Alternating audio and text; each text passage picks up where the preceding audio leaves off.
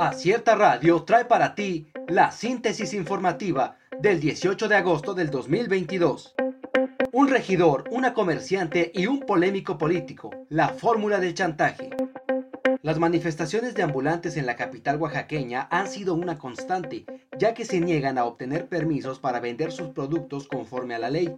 El grupo de rebeldes están orquestados por Estela Mendoza, quien de antaño ha sido una conocida comerciante informal, y Hugo Jarquín, quien ahora se dice representante de la organización Ocho Regiones cuando dejó de fungir como un perredista. AMLO podrá comparecer de forma voluntaria en caso de su hermano Pío.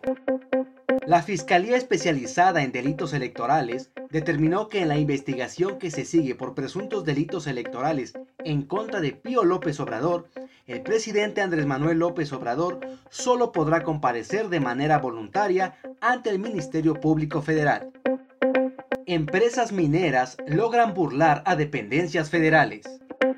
La supervisión y control de la actividad minera no solo recae en las Secretarías de Economía y del Trabajo, otras seis dependencias federales emiten autorizaciones relacionadas con la operación de concesiones y conforme a la normatividad, tienen facultades para denunciar anomalías y solicitar cancelaciones.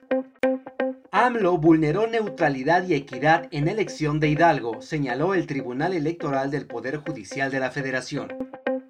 La Sala Superior del Tribunal Electoral del Poder Judicial de la Federación resolvió que el presidente Andrés Manuel López Obrador vulneró los principios de neutralidad, equidad e imparcialidad en la pasada elección a la gubernatura del estado de Hidalgo.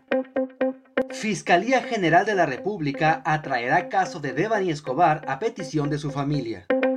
La Fiscalía General de la República atraerá formalmente la carpeta de investigación sobre el feminicidio de Devani Susana Escobar, así lo informó este jueves 18 de agosto Ricardo Mejía, subsecretario de Seguridad y Protección Ciudadana. Comisión de la Verdad determinó que los 43 normalistas de Yotzinapa fueron asesinados. Alejandro Encinas, subsecretario de Derechos Humanos de la Secretaría de Gobernación, informó que todas las evidencias apuntan a que los 43 normalistas de Ayotzinapa fueron asesinados. Reforma electoral debe ser producto de diagnósticos previos y no del estómago, señala Lorenzo Córdoba. Lorenzo Córdoba, consejero presidente del Instituto Nacional Electoral, dijo este jueves que una eventual reforma electoral debe ser producto de diagnósticos previos y no del estómago, durante el foro por el fortalecimiento para la democracia organizado por la coalición Va por México, integrada por PAN, PRI y PRD. Acierta Radio trajo para ti la síntesis informativa.